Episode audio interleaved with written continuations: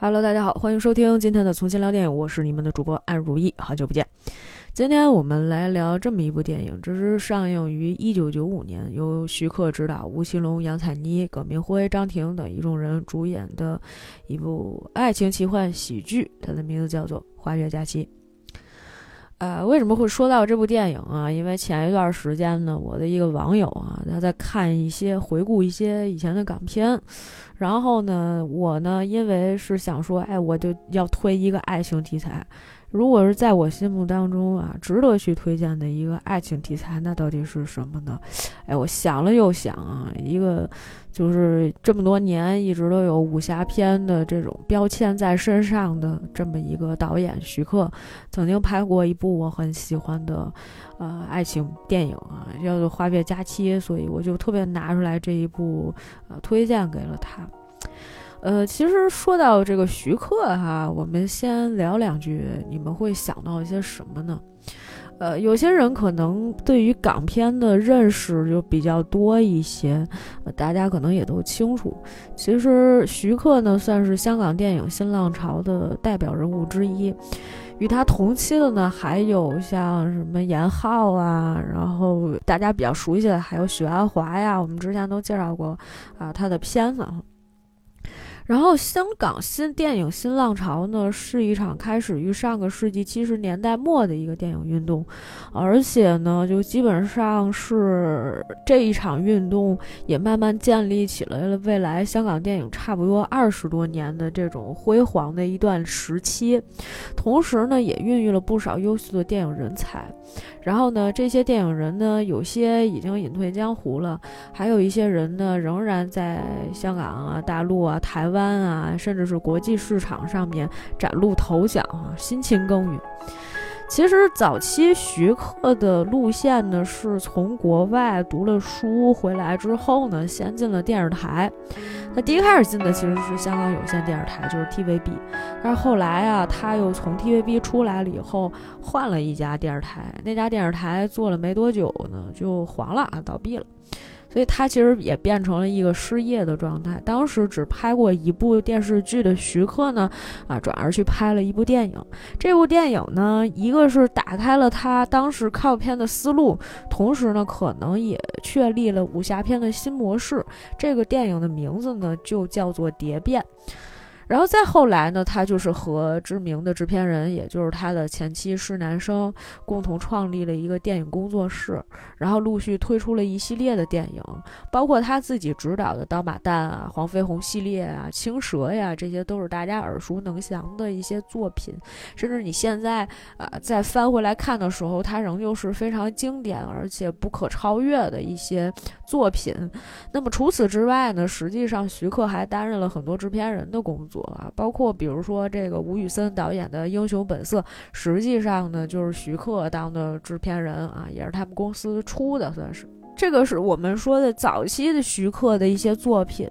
那年轻的观众，如果你对徐克不是很了解，你可能在你小的时候啊，呃，也许看过二零一一年上映的一部合拍片嘛，那个是《龙门飞甲》。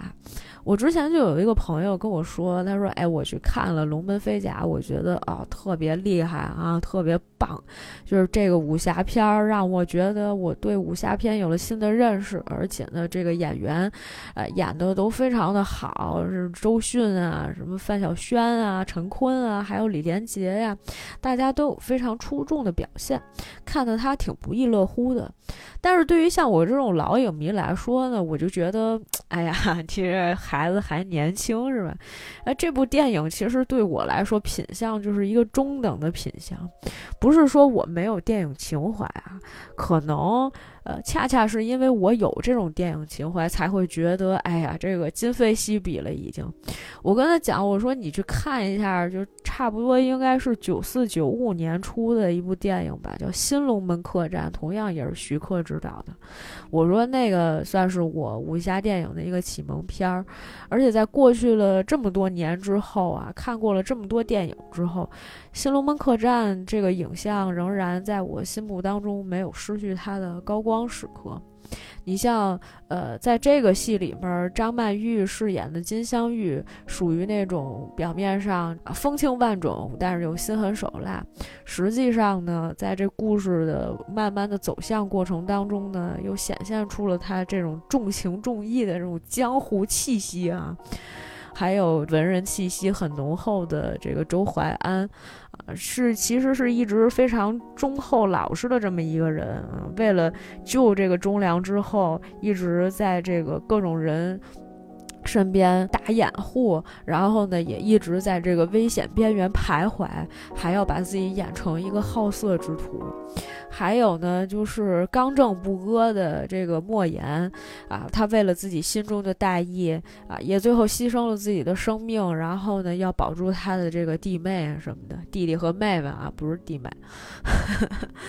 所以，我我觉得那个才是我对过去的这个香港武侠片，甚至是武侠精神的一种启蒙。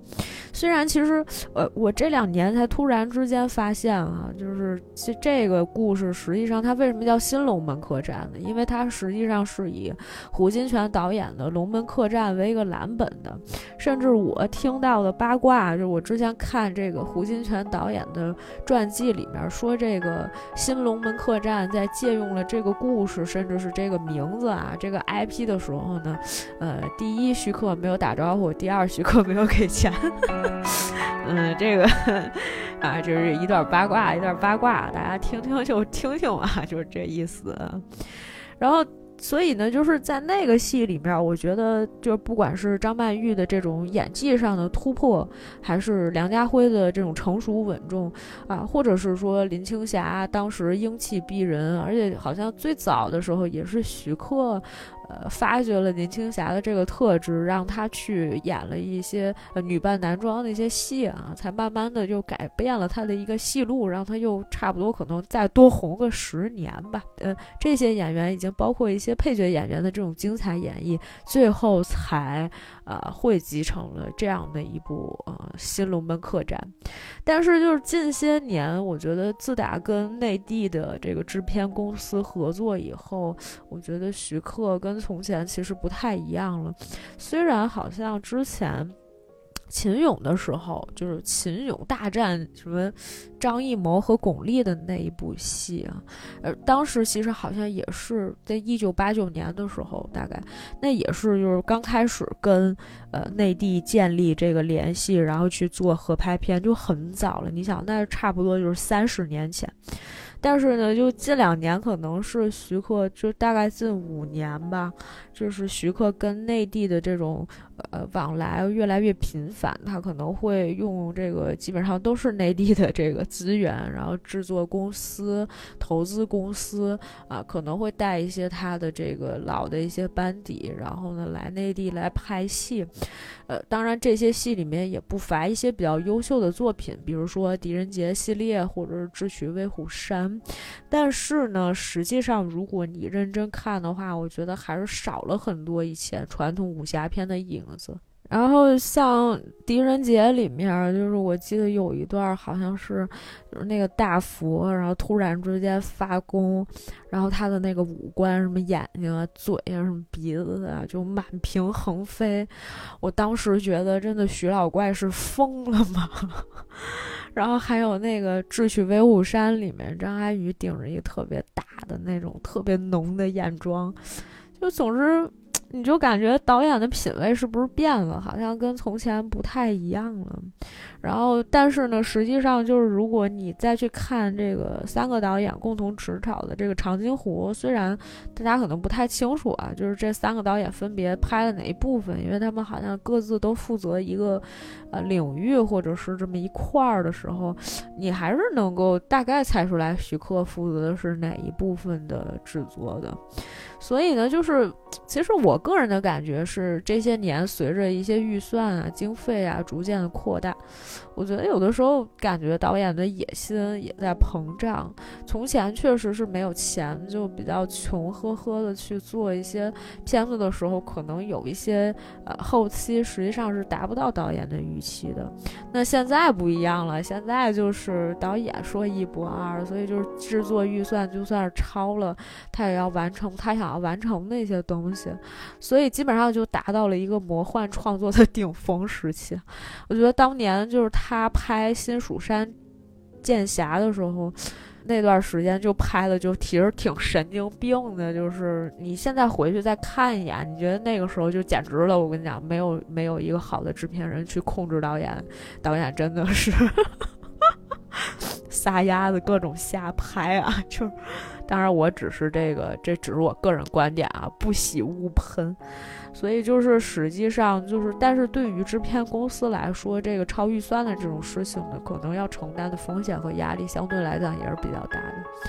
所以这也是为什么我们觉得早年间的港片更加的弥足珍贵啊。反正那个时候就是没有什么钱，然后这个投资方也不会就是一直的交，就是一直的纵容你去做一些事情。所以你实际上能够玩出花儿的，就是那些故事。你主要就是在拍故事，不故事讲的不好，然后如果不好笑，然后又不卖钱，那导演就是不买账，就是非常市场经济的一个行为。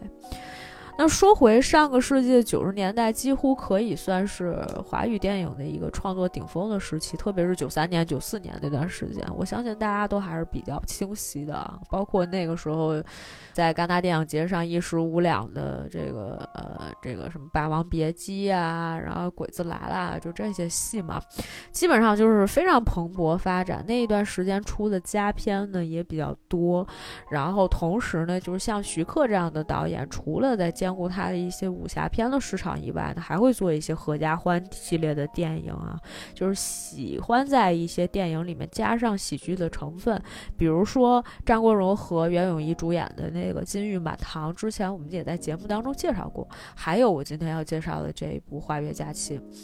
其实我觉得徐克有一件事情是非常之功德无量的，就是安排了吴奇隆和杨采妮成为银幕情侣，就是。嗯，因为我在纵观我看的所有的这种港片里面，虽然我也没有看了所有的啊，但是我看的这个这一些有限的港片里面，我觉得我能够印象深刻的，或者是说能够打动我的银幕情侣，其实，呃，吴奇隆和杨采妮算是一对，还有一对就是金城武和杨采妮，就反正两对都是，两对都是一个女演员。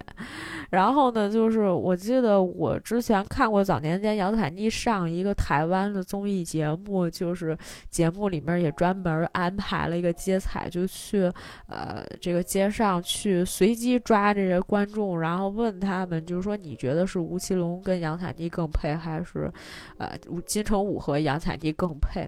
反正。这个基本上就是五五开吧，就打得很平均，然后就是这两对这个银幕情侣之间产生的这种火花还是非常强烈的。然后就是这个接彩最后结束的时候，还加了一段金城武的采访，就是他们特意采了金城武，金城武自己就在那说，他说那肯定是我跟杨采妮最配。然后多年来，可能也有很多人觉得，就这一对情侣，银幕情侣没有成为。呃，这个真正意义上的情侣可能有点意难平吧。但是说回到杨采妮和吴奇隆这一对银幕情侣呢，他们在就是拍《花月佳期》的上一年，其实是拍了另外一部戏，就是这个算是徐克版的《梁祝》吧。那那个戏我真的当时哭的稀里哗啦，虽然现在我已经记不清具体剧情是什么样的，但是我觉得挺悲痛的，而且我不想再看一遍了。嗯，这个电影里面其实加入了很多港片里面比较现代化的那种，像类似《逃学威龙》一样的那种校园气息。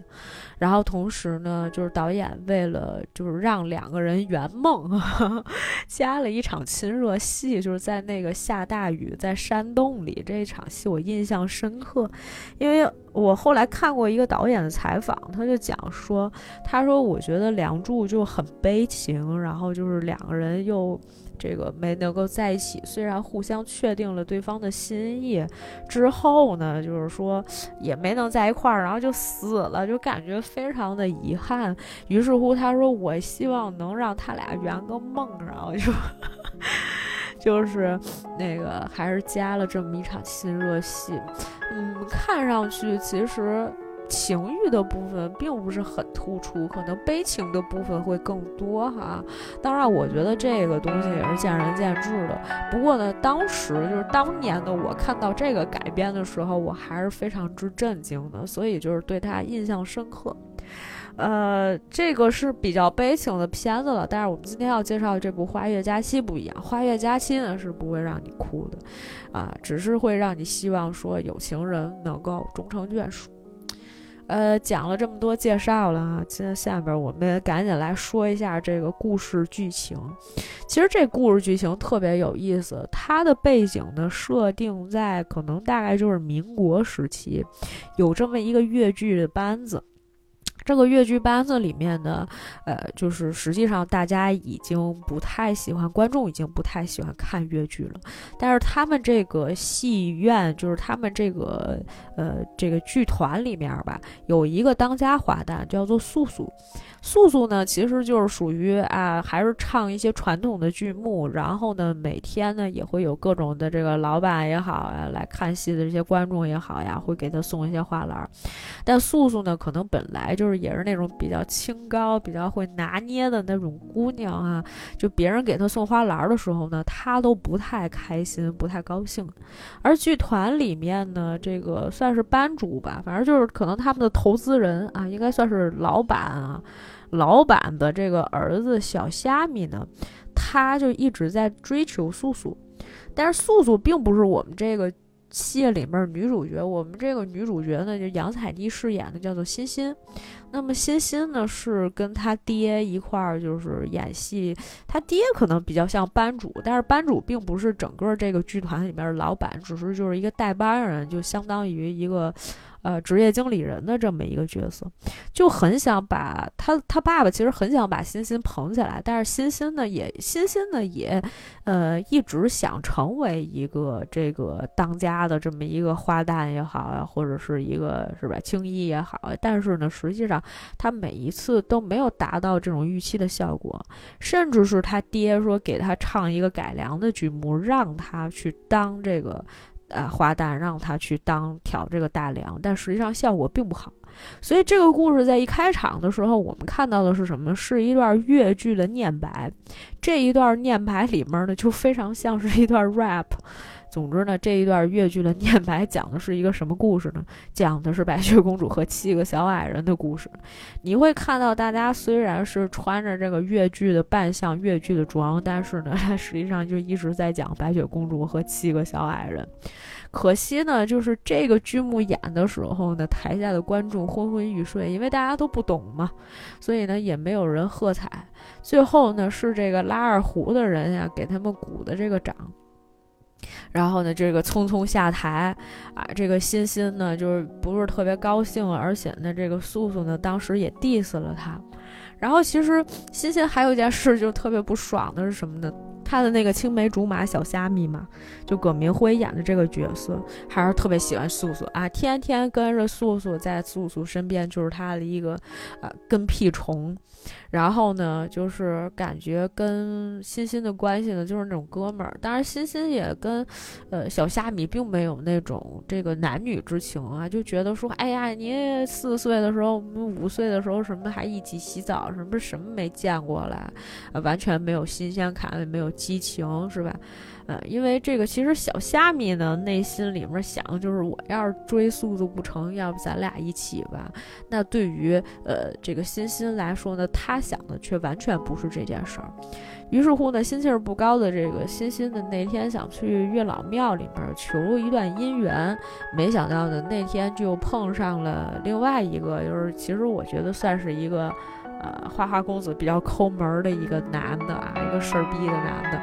要我们按照现在角度上来讲，这种男的肯定是不能要的，啊就是江先生江继威。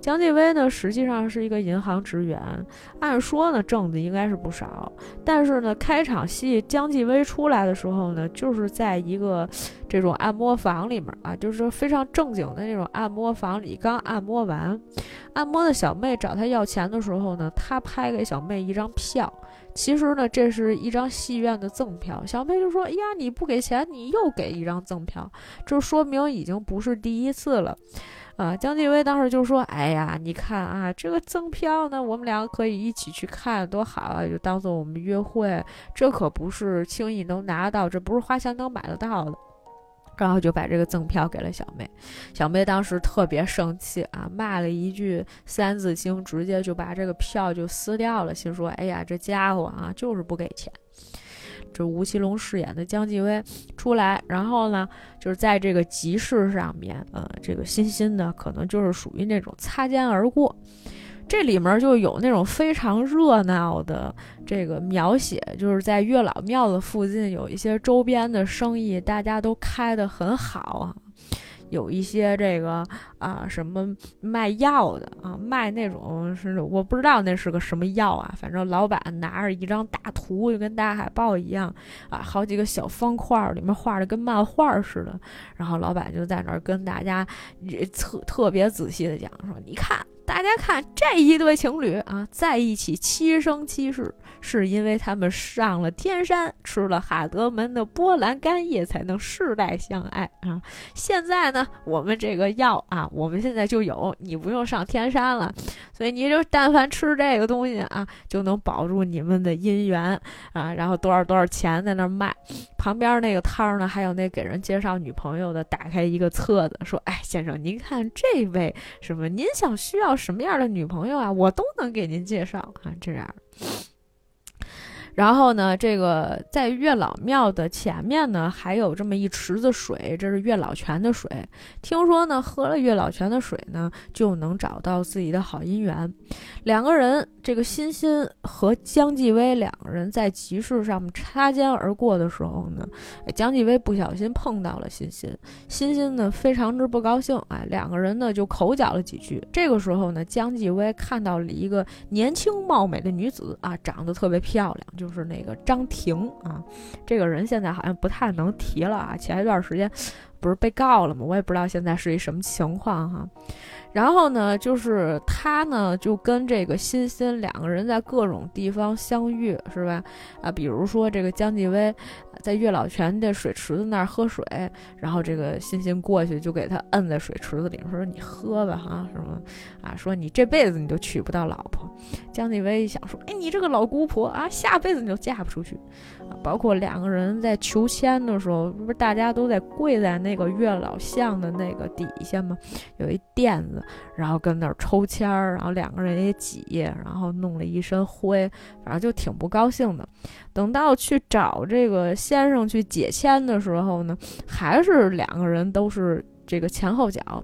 然后江继威去解签的时候呢，拿来先生拿来这个签一看，他说：“哎呀，你这是个下下签，杜鹃啼血泪悲声，声怨霜寒梦乍惊。”你呀，这个姻缘呀是没有指望。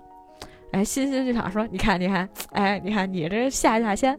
他说，您看看我这个先生，一看，你这个也是一个下下签啊。你这个秋水伊人各一方，哎，也不是什么好签。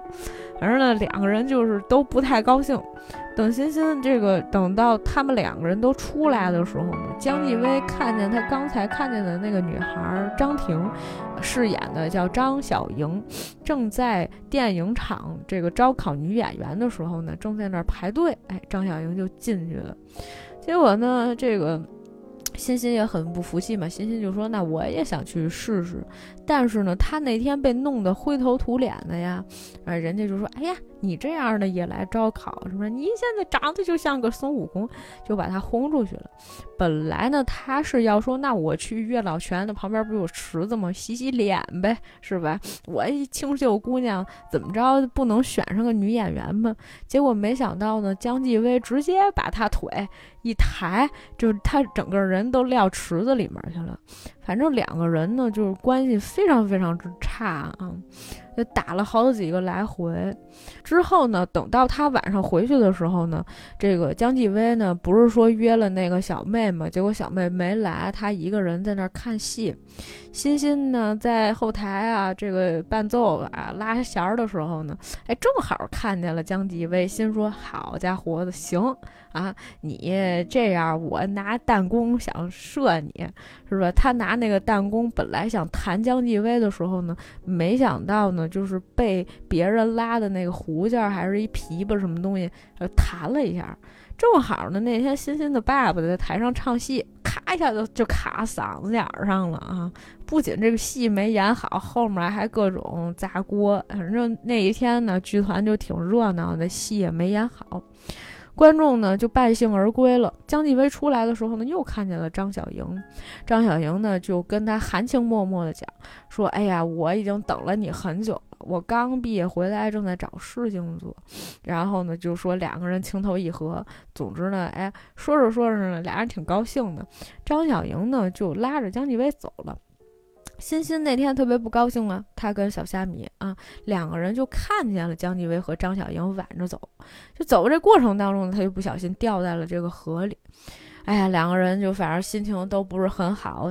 这个欣欣呢，嗯，想要去当电影演员，这个希望也破灭了，是吧？啊，想在剧团里面说唱一个什么花旦吧，挑个大梁吧，也没戏。然后这个姻缘吧，姻缘又下下签。总之呢，非常的失意。小虾米呢，那也是在想一个事儿，就是素素为什么不能接受我，是吧？也不太高兴。两个人就一块儿到酒馆喝酒，然后这个喝到一半儿的时候，就两个人醉醺醺的，就在这个桥上面哈，就是这个呃说了几句话，反正话赶话的吧。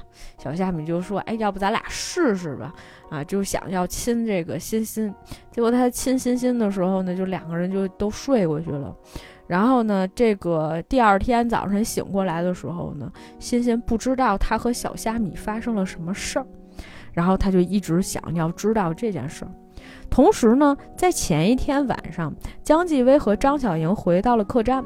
张小莹呢，就把他爹给他的一些一箱子宝贝呢，都给了姜继威看了一眼，就说：“你看，这是我爹临死之前留给我压箱底儿的这个啊家财。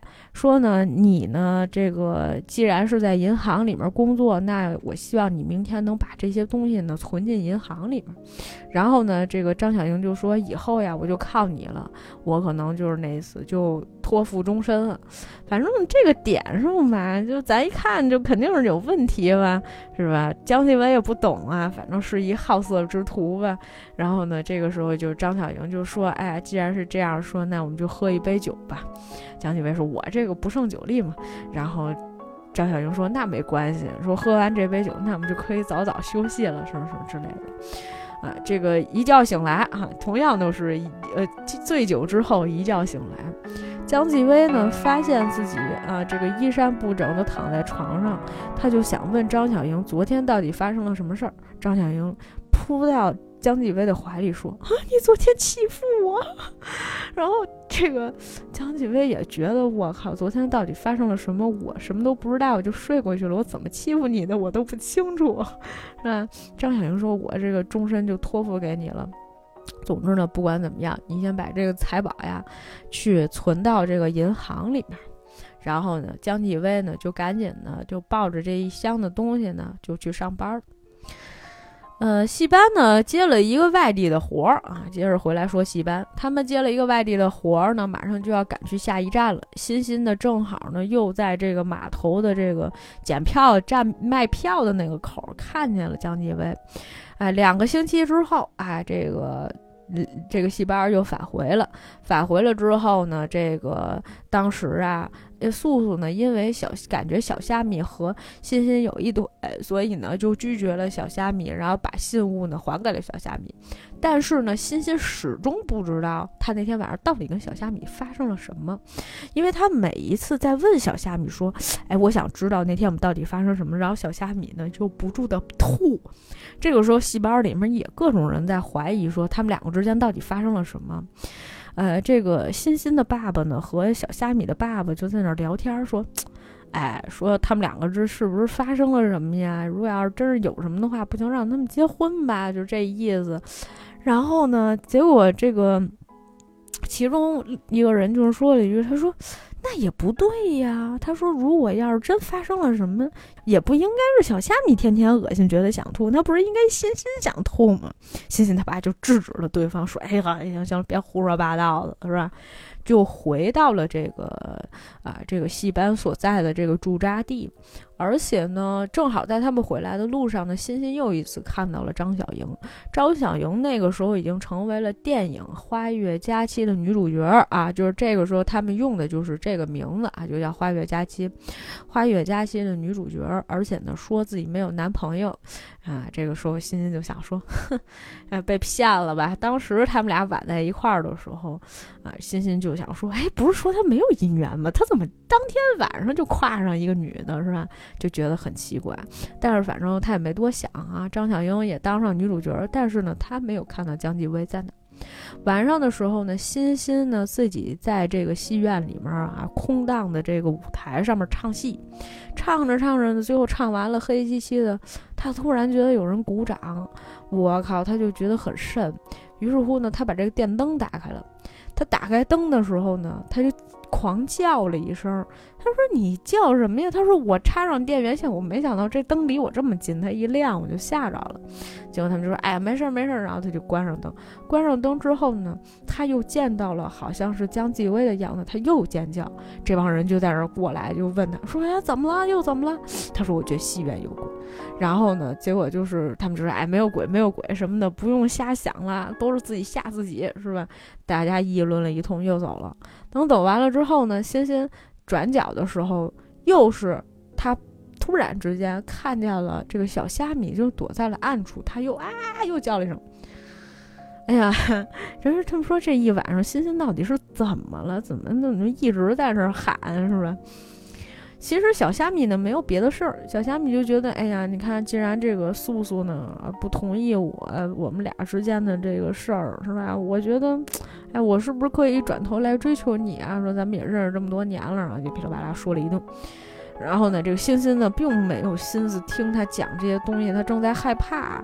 然后呢，当时小虾米就说：“我有一样礼物要送给你。”他就拿着一个。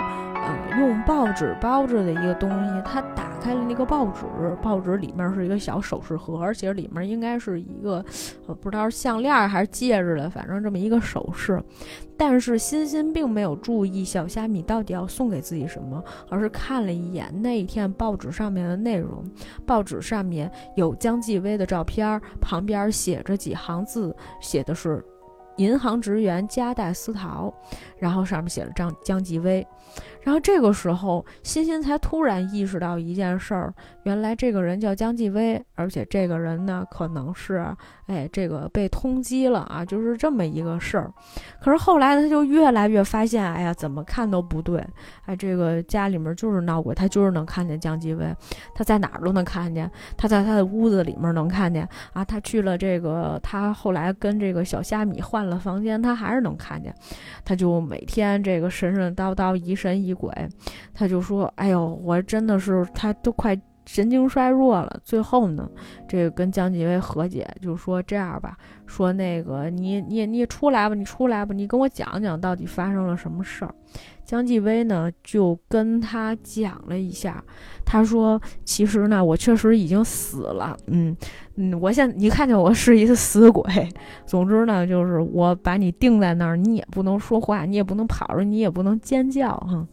我呢跟你说一下，我确实有一诉求，我希望你能够帮帮我。”他说：“我给你讲一下啊，你那天走了以后，你们不是上船了吗？他去了别的地儿，就是两个星期之前。”他说：“姜姜继威，他说我呢，这个前面的事儿大家都知道。他说第二天我去银行的时候呀，因为我是银行职员，所以呢，我不用过银行的安检。说白了，我呢当时就拿着那个箱子，我就进去了。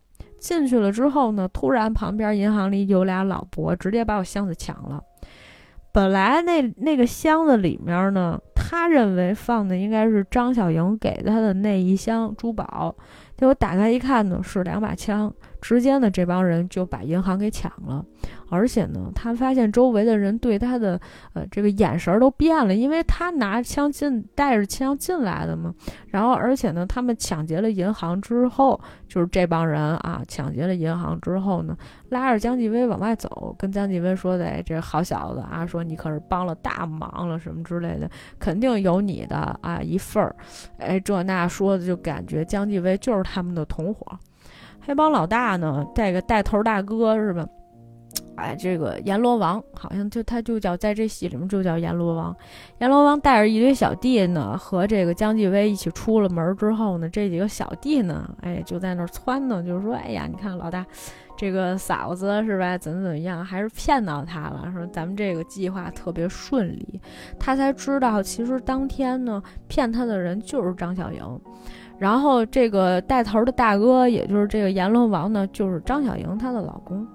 江继威呢，其实并没有占到什么便宜啊，但是呢，这个大哥呢也不太信，而且呢，这个大哥呢把这个江继威呃叫叫出来以后呢，这个用电还是觉得我你给我戴了绿绿帽子吧，哎，就直接把他用电线给勒死了。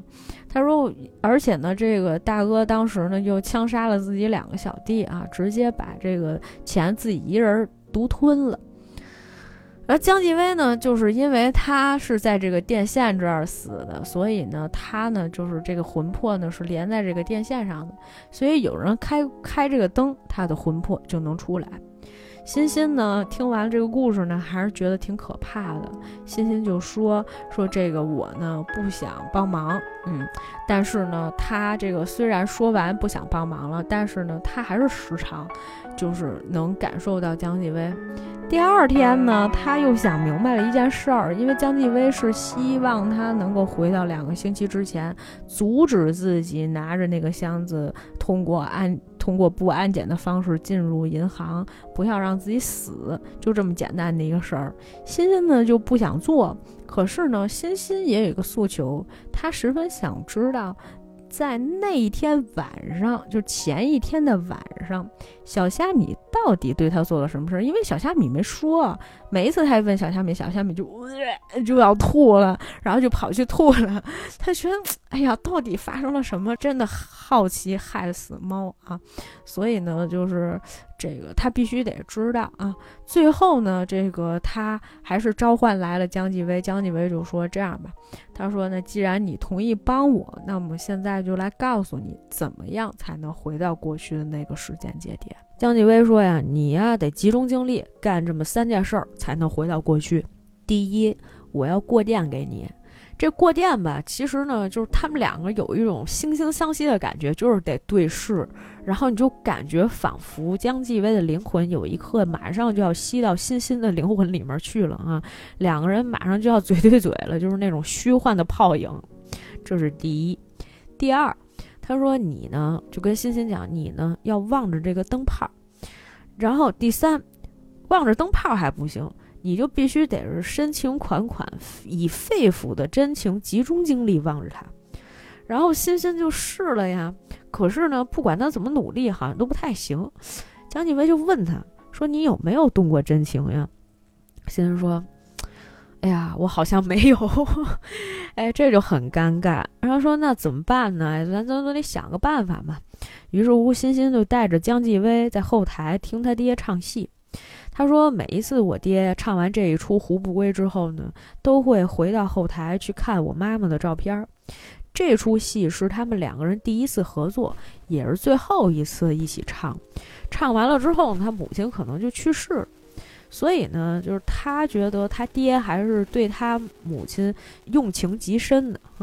然后他就跟江继威讲，他说：人都说戏子无情，但是你说为什么我爹还能够每天都唱《胡不归》呢？”于是乎呢，他就感觉自己，哎，有有一刻吧，觉得动容了，哎，于是乎这个电炮，他有一刻呢，觉得自己动容了，于是乎呢，哎，一下子他就回到了两个星期前，回到这个时间节点呢，是过去的欣欣。我们为了区分开啊，欣欣就还是咱们这个跟的时间节点的欣欣，然后呢，他回到那个时空的欣欣呢，我们就叫过去的欣欣。那么欣欣回到那个节点呢，刚好是过去的欣欣正在弄弹弓，想要捉弄台下的过去的姜继威。结果呢，不是第一开始的时候，第一次的时候是那个弹弓打完了之后弹到了一个什么胡琴儿啊，还是一个什么拉的琵琶上。弹回到他爹嗓子眼里给卡了，然后后来呢，呃，这个灯泡掉进鱼缸里，鱼缸又炸了啊，观众不欢而散。这一次呢，欣欣想着用其他的办法，想要去避免这一次意外的发生，但是呢，却最终都没有成型。这该卡嗓子眼儿的还是会卡嗓子眼儿，只是以不同的方式。这鱼缸该炸的呢，还是会炸。而且这中间呢，过去的欣欣和欣欣这两个人呀，哎，经常出现在他爹的交替出现在他爹的视线范围之内。他爹就觉得，哎，我刚才好像不是看看见过你们，哎，你怎么又来一遍？而且穿了不同的衣服啊，什么之类的。但是呢，可能他爹心也比较大啊，一下子呢就反正就蒙混过关了。他爹并没有发现这个呃不寻常的地方。哎，两个人呢，就是他，然后呢，这个欣欣呢跟江继威两个人就出来逛街啊，走在这个大街上面，哎，就说了一句，他说，哎呀，欣欣就说了一句，他说，你看吧，这个不管啊，你用什么样的方式，其实呢都没有办法改变命运。他呢就想劝江继威放弃。这个时候，两人抬头呢，看见天上的烟花啊，这还是比较浪漫的场景。但是此时此刻呢，他们又一次遇到了，就上一次时间节点当中，啊，过去的小虾米和过去的欣欣。本来上一次的时候呢，小虾米把欣欣撞到了河里。这一次，为了避免这个意外的发生，一开始的时候，姜继威就把过去的欣欣给拉走了。然后，呃，在现在时间时间节点的这个欣欣啊，就是我们一直跟的这个欣欣。就在跟小虾米聊天儿，但是呢，最后呢，还是两个人都掉到了这个湖里面，甚至是两个欣欣都掉到了湖里面。小虾米看完了 A 又看 B，因为呃，这个过去的小虾米和过去的欣欣呢，这两个人都喝醉了，所以呢，驴唇不对马嘴的事情有很多，事情仍旧没有暴露。紧接着，欣欣看到了过去时间节点的江继威跟着张小莹走了。那这个时候呢，哎，就是当时这个姜继威就说：“那咱们得跟上呀，是吧？你得跟上，得看着这个呃姜继威，呃，不能让他喝了张小莹的酒。”然后欣欣自己就说：“那你怎么不去？你去拦着呗，这这么危险的事儿，你为什么都让我干呀？对吧？”但是呢，姜继威讲，他说：“我呢，不能跟过去的自己离得太近，因为我已经死了。”我死了以后呢，就是我离呃过去的那个还活着那个自己太近呢，我们俩就会反弹出去。嗯，它这里面就是有各种各样的这种设定，所以他必须得让欣欣去帮助他。于是呢，欣欣就跟着他们一块儿进了酒楼，打乱了张小莹本来要让姜继威喝的那个酒，然后假装是客栈里面的人来换水。哎，之后呢，哎又被哎这个过去的姜继威认出来，说：“哎，你不就是那老姑婆吗？”啊，几个人一场混战。同时呢，死鬼姜继威这个时候呢，跑到了这个黑帮老大他们那个屋子里面。想把这个原来的那个放枪的那个箱子给他拿过来，就只要这个箱子替换掉了之后，哎。这个事情呢，可能就不会发生啊。第二天过去了，姜继威可能就还是拿着珠宝进了银行啊，什么事儿都不会发生啊，自己也不会被冤枉，也不会被黑帮老大带走，银行也不会被抢劫。总之呢，一切事情都不会发生。但是呢，没有想到，因为欣欣被过去的姜继威认出来以后呢，哎，这过去的姜继威就觉得欣欣来了，呃，意图不轨是吧？他可能就是为了来偷这个宝宝香的。于是乎呢，哎，就差点把欣欣给摁那儿。然后几个人呢，哎，就跑到了一起。最后呢，就他们就以为是欣欣想偷珠宝，但是呢，就跑出来了。然后这个时候呢，欣欣就发现过去的自己呢是吐了小虾米两次，就是小虾米一张嘴刚要亲他，然后他就就吐了小虾米一身，什么事儿都没有发生。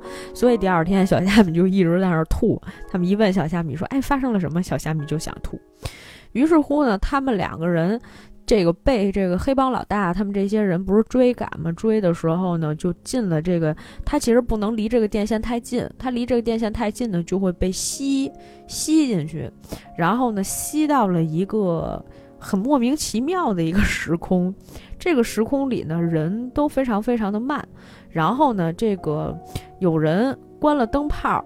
他就说，就是欣欣甚至产生了这种肢体上的分离，比如说他那个嘴他掉地上了，他还一个胳膊也掉了，他就问原来的那个，他就问死鬼江继威，他说这到底是什么情况啊？当然了，他们说话不能像我这个这么快，如果他们太快的话，他这个嘴可能也掉。然后呢，嗯，这个死鬼江继威就跟他说，这这个吧是一个就是非常慢的一个时空，就是你的行为都要很慢。如果你太快的话呢，就是因为会就就会因为这个动作过大而导致呢你这个。整个人是吧，就会掉，就就是你的东西就都合不上了。有人扭头扭太快就死了，就经常都是这种事儿哈。他们两个人呢，就慢慢的在这儿一直在这儿等，但是这个时间呢会过得很快，就这太阳一一一一出来，然后再一落下，就可能对咱来说，你按照咱们这个时间。刻度来走的话，可能就是个半分钟。但是这个时候，江继威就跟欣欣说：“你看，这一天就过去了，就是节奏还巨慢无比。只要有人还能够再插回原来那个电灯泡，能把电灯泡点亮，那么两个人还会回到过去的时间节点。那他们就需要去等，可能等的这个时间大概就是有两个星期这样。然后呢，这个。”江继威当时就跟欣欣说：“说你别着急，但是你慢慢的，你得把你那嘴呀和你这个胳膊呀得捡起来，不然一会儿呢，你如果带不走的话，你回去的时候你就没有嘴没有胳膊了，这很麻烦。”于是乎呢，这个呃，欣欣就赶紧是吧，想办法，又要小心翼翼，又要慢慢的，好不容易把自己嘴拾起来了啊，把胳膊拾起来了。但是由于他们两个在回去的时候速度太快了，导致江继威跟欣欣两个人背对背是贴在一起的。就是你看正面，这是欣欣；你看反面，那是江继威。但是他们回到了剧团以后呢，所以就有人看见的就是江继威，是吧？他说：“哎，你是谁呀？”然后呢，有人就看背面呢，就是欣欣。比如说，欣欣他爸正在跟欣欣说话呢，然后呢，从欣欣背面走过来一个人，就看见的是江继威，就问他说：“你是谁？” 就闹这种事儿，阴差阳错的有很多。但是呢，啊，没关系啊，终究还是能够解决的。只要欣欣能够真情实感地看着灯泡。他们两个人呢就会分开，是吧？结果分开了之后呢，江继威就想让欣欣去抢过去的江继威手里拿的这个箱子，但是呢，欣欣呢不太想帮忙，他就想说：“哎呦，你看我走这呃，你看我走这一遭吧，就是反正我也知道了，我达到我的目的，我知道我跟小虾米呢就什么都没发生，但是呢，就是你这个忙吧就太大了，就尤其是过去的江继威是不相信自己。”所以他没有办法去让这个江继威把把箱子给自己，啊，于是乎呢，他就想说，哎呦，那我救不了了。结果呢，他就没有去，啊，江继威。然后这个时候呢，江继威就觉得说，那好吧，那既然你不去呢，我就只能自己抢。结果他就偷偷的自己抢。然后呢，这个时候呢，就是呃，江继威好不容易把这个箱子抢回来，他呢扔，想要扔给。啊，现在时间节点这个星星，结果没有想到呢，扔给了过去的星星，结果过去的那个星星就觉得，哎，你这人莫名其妙。总之呢，过去的这个。江继威拿来又又过来抢了过去的欣欣手里的箱子，紧接着还是发生了这个银行抢劫案。因为欣欣当时被他爸拉走了，所以他全程没有参与这个拿箱子的过程。他呢在楼上的时候看见了，就是过去的江继威被杀的整个过程。他还是没能把江继威救出来，而且他们看到了江继威死了之后的时间线里面发生的事情。后来就是他们就是呃这个死的江继威啊，何欣欣他们两个人不是都在楼上吗？他们发现张小莹呢去接应了这个原本的阎罗王，是吧？阎罗王呢，因为他当时阎罗王这个要拿独独吞了这笔财宝嘛，本来是想跟他老婆一块儿走的，但是呢，这个时候张小莹想跟这个。呃，阎罗王分钱，但是阎罗王不是特别想给他。结果张小莹呢，就又给他送毒针，然后又给他喝了什么毒水，哎，又让他又又捅了他一刀，然后反正这仨都有毒。对，结果呢，等于这个阎罗王呢，直接就吐白沫死了。张小莹把所有的东西都带走了，而当时死的阎罗王也连着电线。然后这个时候的姜继威突然之间就意识到了，就是说，你看，男人都是真的笨，他就觉得，你看我留在这世上也没什么意义了，我呢想自我毁灭了，就是我该尘归尘，土归土，我也不要要求说我能把从前的自己救出来了。但是这个时候呢，欣欣把他拦住了，因为在这一段时间的相处过程当中，他发现姜继威有了成长，因为姜继威死了嘛，死了之后呢，就发现，哎，这个人呢，第一呢还是有点。脑子的。第二呢，其实你看他也没有强求欣欣说你非得要帮我这个忙，反而就是跟他讲了很多。因为欣欣其实很担心，就是其实他也有私心嘛，私心相对来讲比较强。但是姜继威，哎，还是能成事儿的啊。看这个情况，还是相对来讲比较成事儿的。于是乎呢，欣欣就让姜继威帮自己回到试镜的那一天。于是两个人再一次时间穿越了。回到试镜那一天呢，还也就是姜继威第一次看见张小莹的那一天，而且欣欣呢就在他眼前出现了一下。他们当时的计谋是什么呢？就是说他们希望过去的姜继威能够喜欢上过去的欣欣，这样就没有张小莹什么事儿了。那么过去的姜继威就不会被张小莹 骗了，就这么一个事儿。然后他俩呢总是想去。撮合啊，过去的江继威和欣欣，但是也是做不到，两个人仍然是欢喜冤家的。就是这过去的，呃，然后这个现在时间的这个江继威和欣欣，看着过去的两个人自己在那各种打闹，都觉得哎，没救了。本来呢，这个欣欣呢模仿张小莹的样子，想要去吸引过去的江继威，马上就要成功的时候呢，又半路杀出来一个程咬金，一个胖子啊，就跟江继威的争风吃醋，竟然还打了起来。然后呢，这个时候呢，江继威就觉得说：“哎呀，你看这过去的我吧，就是不成器，怎么着呢，都救不回，救不回来。说这个事儿吧，就算了。”然后他又开始夸欣欣说：“哎呀，你人很好，你怎么怎么样？”于是乎呢，在这过程当中呢，哎，烟花又放起来了，两个人呢，哎，就是好像情愫又升温了一点儿。但是欣欣呢，一不小心又回到了时空隧道里，因为他们离那个电线太近了嘛。回到那个隧道里呢，江继威也陪着他回来了。结果这个时候，他们俩发现又回到那个异时空了，就是那个奇怪的那个时空里。但是那个时空里面呢，他们发现了阎罗王也在那儿了。因为阎罗王不是死了吗？然后他不是也是离着电线杆很近吗？所以呢，就是他们发现，哎，异时空里面也有这个黑帮老大。当时姜继威为了救欣欣呢，挡了黑帮老大，挡了这个阎罗王一下，欣欣回去了。但是呢，他就再也没有见到姜继威。欣欣本来其实对姜继威的感情呢，已经慢慢渐深了，所以呢，当他见不到姜继威的时候，他又人又很难受，呃，于是乎呢，他又想办法，然后又回去了原来那个时间节点，他看见了从前的那个姜继威，本来想救姜继威的，结果呢，又被这个黑帮老大又拉了一下啊。总之呢，哎呀，这个后面啊有很多的这个混战的戏啊，这个我就不再做太多的赘述了，因为本来啊，我现在觉得我讲起来也十分的混乱。总之呢，就是当时啊，呃，这个现在时间节点的这个江继威和欣欣两人觉得，如果我们就靠自己的这个力气是没有办法救得了原来的江继威和欣欣的，是吧？那是主要是救江继威嘛。同时呢，还有阎罗王和死了的阎罗王和活着的阎罗阎罗王已经联手了。于是乎呢，这个啊死鬼姜继威和现在的欣欣必须跟过去的姜继威和过去的欣欣四人联手，啊，最终呢才能够打败这个阎罗王。但是呢，就反正最后结局的时候呢，就是两个星期后的自己啊，这一对儿对着两个星期前的那一对儿就说：“哎呀，你们两个将来未来两个星期之内会关系会很好的。”那俩就说：“会吗？不会的。”然后又开始吵架啊，就总之还是这种欢喜冤家的这种戏码啊。但这个电影差不多故事其实就到这儿了。嗯，其实呢，就是这么多年来，我从来没有再回顾这部电影。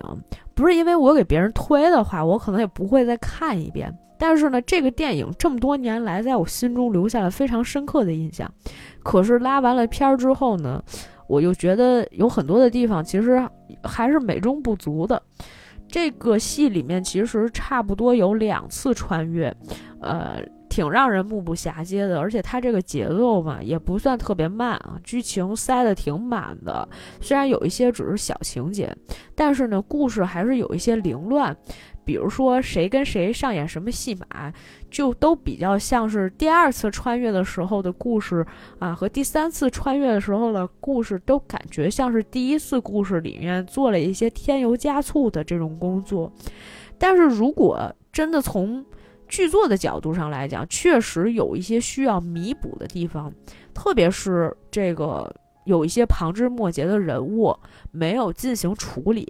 我们举个例子，比如说我在这一次复盘的时候，我又想起来了，那之前拿着东西逃跑的江小莹，不，呃，之前拿着东西逃跑的张小莹，后来啊又变成了这个。这个这个女明星的张小莹在结束的时候，她是没有落点的。还有一直想追素素的小虾米，啊，甚至是故事开始出现的这个江继威和欣欣，就是他们的落点到底要落回到哪里去？这些人物的落点其实没有办法和空间去弥补了，甚至是说，就我觉得这故事里面有 bug，它其实是圆不上的。啊，因为最后的那个高潮戏还需要有一些打斗的场面，所以有一些戏码，我怀疑就是其实根本就没有写完，或者这个逻辑是没有圆完的，就直接开拍了。而且你得相信啊，我跟你讲，香港人的这个做事效率是非常高的，他们经常是抛开剧本，就是因为。其实剧本本来就是他们写的，他们对这个故事基本上属于烂熟于心。但是他们在现场的时候，就经常有那种临时起意的时候，他经常会干那种，哎，现场我们就来对一下戏，对着对着，他们就可能就改了，你知道吧？反正大家都能跟得上，bug 还是挺多的，比如说。呃，这个开始的时候，报纸上说的是江继威携款潜逃，但是他其实已经死了。但是这个时候尸体还没有被发现吗？而且就是我没仔细看这个时间，其实他每一次穿越的时候，他其实都有一个日日历上面有一个时间啊。但是如果你看这个时间的话，可能这个会卡的更死、更严谨一下。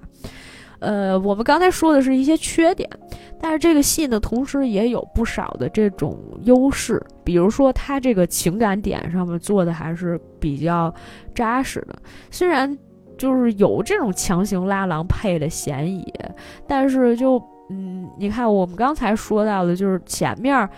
关于这欢喜冤家的这种情感模式，呃，一直是贯穿始终的，而且后期又另外一对儿是吧，又慢慢的产生了各种情感，这情感点打的其实都还是比较到位的，而且我说实话，就是还是觉得杨采妮和吴奇隆的这种 CP 感也挺强的。